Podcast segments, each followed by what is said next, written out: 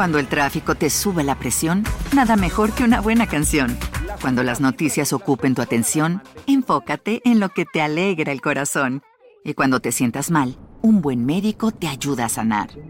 Sabemos que mantener tu salud es tu prioridad, también es la nuestra en Kaiser Permanente, donde trabajamos juntos para cuidar de todo lo que tú eres. Kaiser Permanente, para todo lo que tú eres. Kaiser Foundation Health Plan of the Mid-Atlantic Stay Inc., 2101 East Jefferson Street, Rockville, Maryland 20852. México se está llevando a cabo ahora un cambio y es un cambio sustancial, es un cambio histórico en México.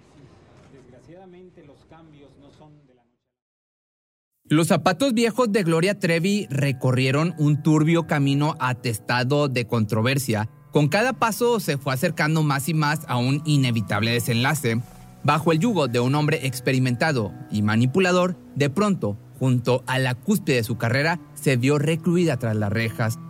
Hoy te voy a revelar los secretos más oscuros detrás del éxito de la chica del pelo suelto, quien con su carisma e irreverencia se convirtió en un icono de rebeldía femenina en los años 90.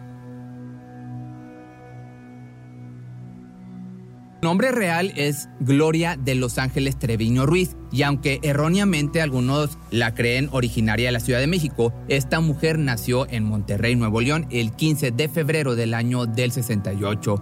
Durante gran parte de su infancia se mantuvo refugiada tras la protección de sus padres, siendo una niña procurada y cuidada en casa. Pero no todo era color de rosa en su vida, puesto que en el colegio de monjas donde llevaba sus estudios regularmente era víctima de bullying por sus compañeras. Ya con el tiempo, el primer golpe que sacudió su estabilidad llegó con el divorcio de sus padres, dejándole un hoyo en el corazón por la ausencia de su papá y generándole una sensación de responsabilidad y solidaridad con su madre.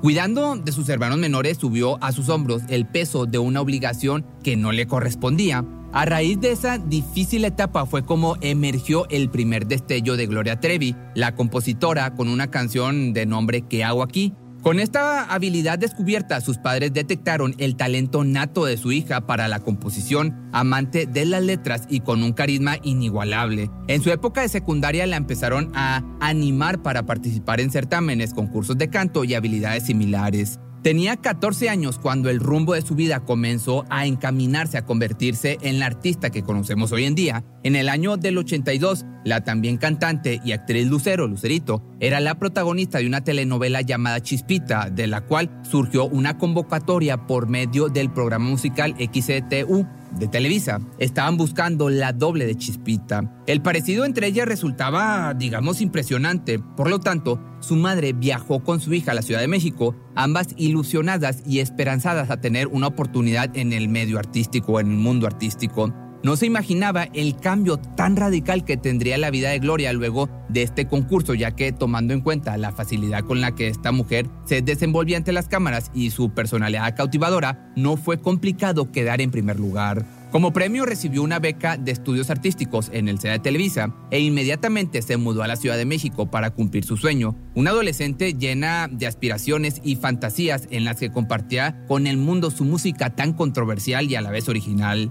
Cumplía todos sus anhelos. Lo que desconocía era, sin embargo, el duro camino que tendría que atravesar cuando, a sus 15 años, un hombre con promesas de fama y éxito musical llegó a su vida. Su nombre era Sergio Gustavo Andrade Sánchez, de 27 años, uno de sus productores más reconocidos de aquel tiempo.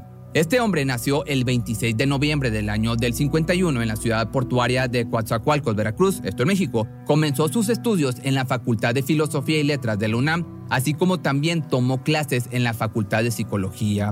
Sin embargo, esta formación académica no le trajo el éxito deseado, por lo que decidió perseguir su verdadera pasión ingresando al Conservatorio Nacional de Música, donde se formó como ejecutante de piano en el año del 67 al 73.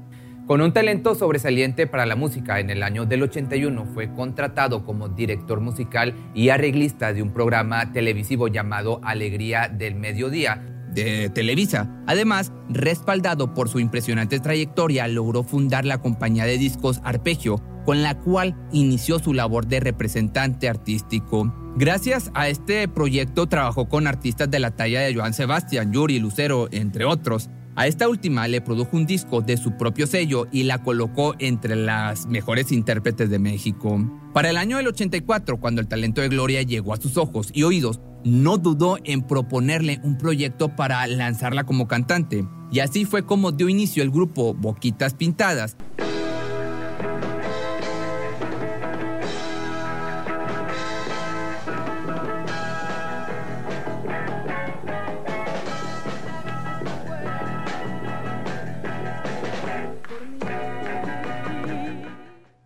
Integrado por Gloria Trevi, Claudia Rosas, Pilar Ramírez, Mónica Moore y María Raquenel Portillo, también conocida como Mari Boquitas, que seguramente si lo ubicas o la has escuchado. Esta última, de tan solo 15 años, contrajo matrimonio con Andrade, quien era mayor por 14 años. Una unión bastante enfermiza en la que sin lugar a dudas una menor fue abusada y aparte manipulada. Así fue como desde el inicio de la agrupación se originaron conductas alarmantes por parte del productor, quien, con la tutela de las menores otorgada por sus respectivos padres, hacía y deshacía con ellas todo lo que le venía en gana. El sueño prometido de fama, lujos y éxito llegaría con un precio sumamente alto, abuso íntimo, psicológico y aparte físico. Andrade no reclutó jovencitas para un proyecto musical, lo que realmente había hecho era tener niñas bajo su poder para satisfacer sus más oscuros y enfermizos deseos. Dicha agrupación no tuvo tanto éxito como se esperaba, y esto dio paso a la creación de un nuevo personaje absolutamente extravagante y caracterizado por su melena suelta y enmarañada, zapatos viejos, medias rotas y minifaldas. Una figura que poco a poco le dio vida a quien sería un fenómeno total. Sí, Gloria Trevi.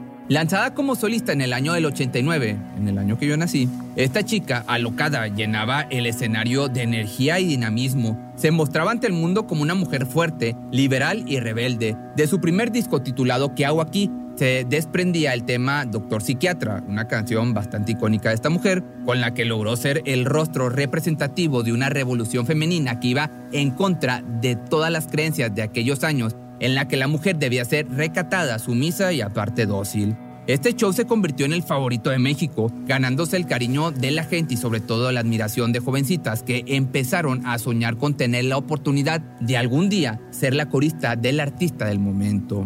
Ese mismo año, Aline Hernández fue descubierta por Trevi a las afueras de una televisora. La invitó a realizar una audición para Sergio Andrade, en la que con tan solo 14 años pasó por una impactante experiencia. No solo le pidió cantar y bailar ante el productor, sino que también le solicitó que se quitara la ropa, petición que era requerida a todas las niñas que hicieran casting. Lo que nadie imaginaba era que tras esas promesas de trabajar al lado de la cantante se escondía otro escalofriante objetivo.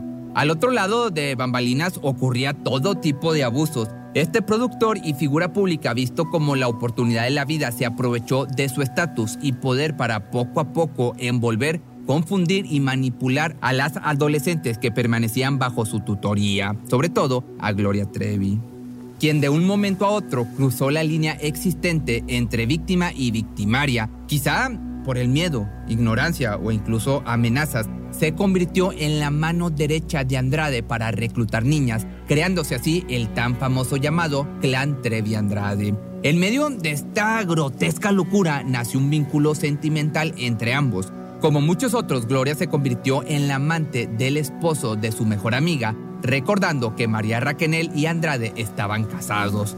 No obstante, dicho matrimonio terminó en el año del 90, aparentemente por malos tratos y desmanes por parte del quien presuntamente obligó a la joven a interrumpir un embarazo. Sin embargo, a pesar del divorcio, mantuvieron sus relaciones laborales como si nada hubiera sucedido.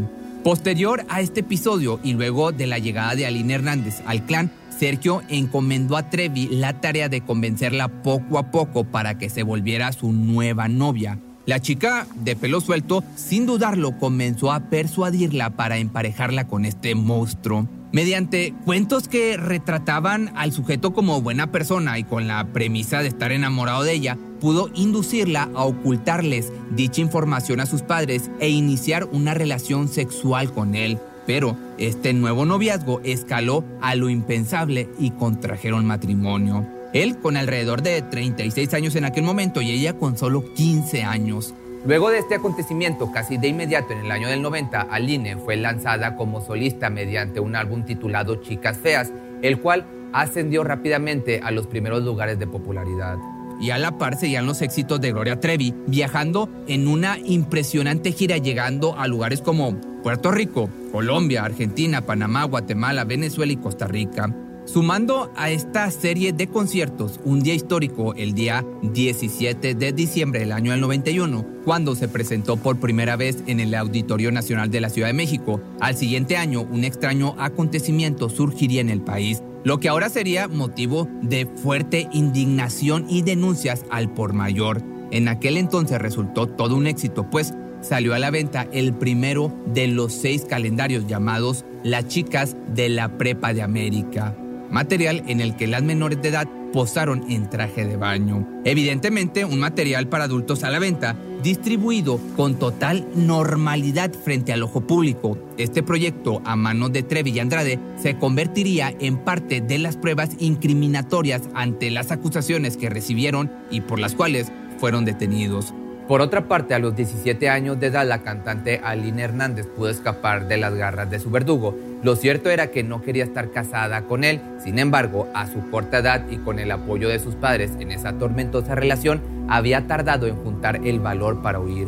De manera que como pudo salió de esta corriendo, de ese enfermizo ambiente siniestro aparte y pidió el divorcio. No obstante, una chica menos en el culto no detendría los perturbados deseos de Andrade. Con el paso de los años, una a una se iban sumando jovencitas a esta mórbida trata de niñas cada vez más jóvenes e ilusas. Así fue como en el año del 93, Karina Alejandra Yapor Gómez, de 13 años y fiel admiradora de Gloria Trevi, cayó en las redes de estos individuos.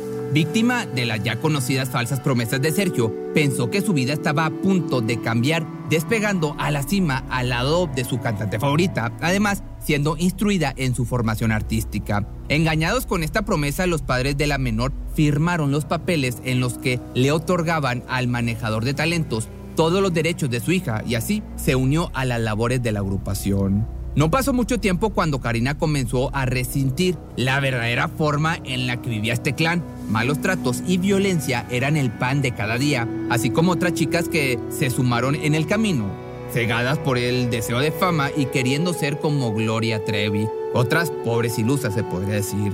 Por otro lado, la cruda realidad de la famosa cantante no era diferente a la de las demás, aunque se convirtió prácticamente en la socia, amante y confidente de Andrade, también sufría y probablemente más que el resto. Sergio controlaba cada uno de sus pasos. Al terminar el show, la llevaba directamente al hotel en turno. Tenía prohibido si quería convivir con otras personas fuera del clan Trevi Andrade. No podía tener amigos. Atrapada en las garras de este manipulador y abusador, recibía golpes y castigos si no cumplía al pie de la letra con cada una de sus instrucciones.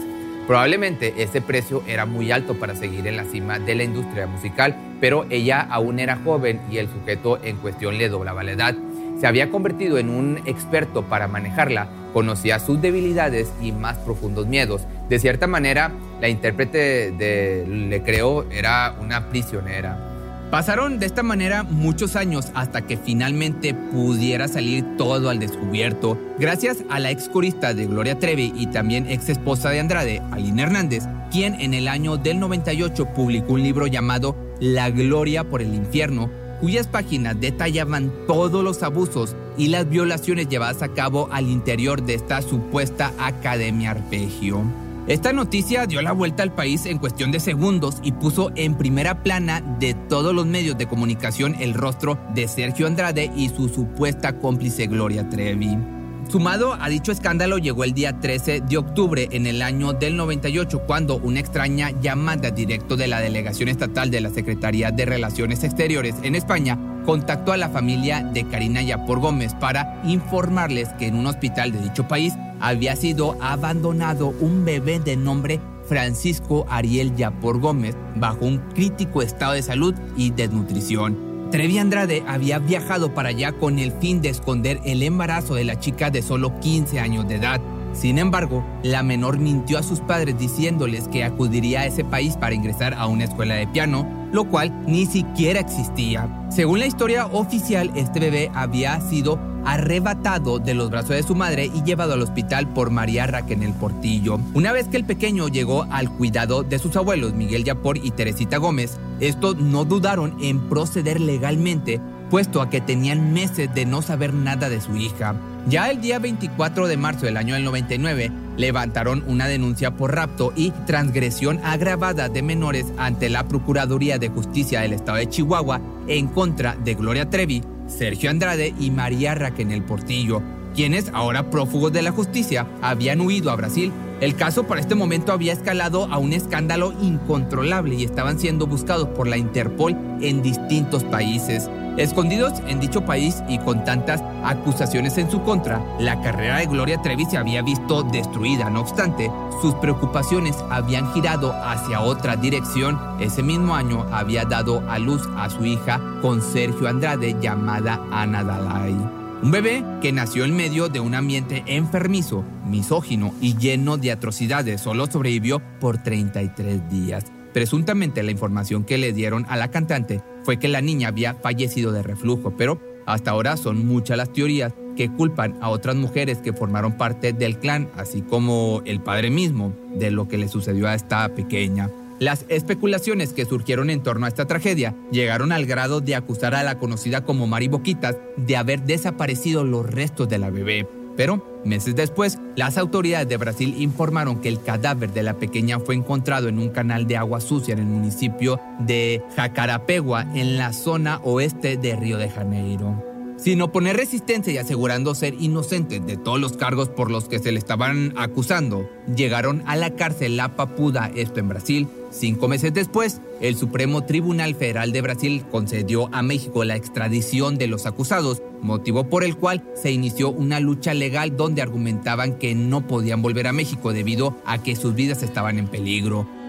Pasaron de esta manera dos años para que Gloria anunciara su regreso a México voluntariamente para hacerle frente a la justicia. De esta manera, el 21 de diciembre del año 2002, la cantante fue trasladada a Chihuahua, donde ingresó al Centro de Readaptación Social número 1 del estado.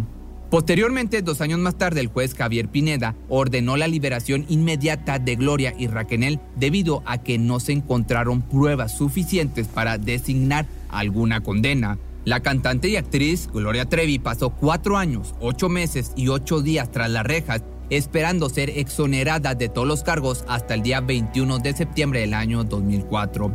Por su parte, Sergio Andrade recibió una condena de 7 años y 10 meses de prisión por los delitos de secuestro, transgresión de menores agravada y corrupción de menores. Además, se vio obligado a pagar un millón de pesos por reparación de daños. En el recuento de los daños, que así se llama también una canción, Trevi salió perdiendo, pero con el tiempo y gracias a su talento volvió a resurgir, convirtiéndose nuevamente en una de las artistas más importantes de México. Pero si te gustó este video, no olvides seguirme en mis redes sociales y si quieres que haga un video de alguna otra cantante o artista, déjame tus comentarios aquí abajo y nos vemos el día de mañana en un nuevo video.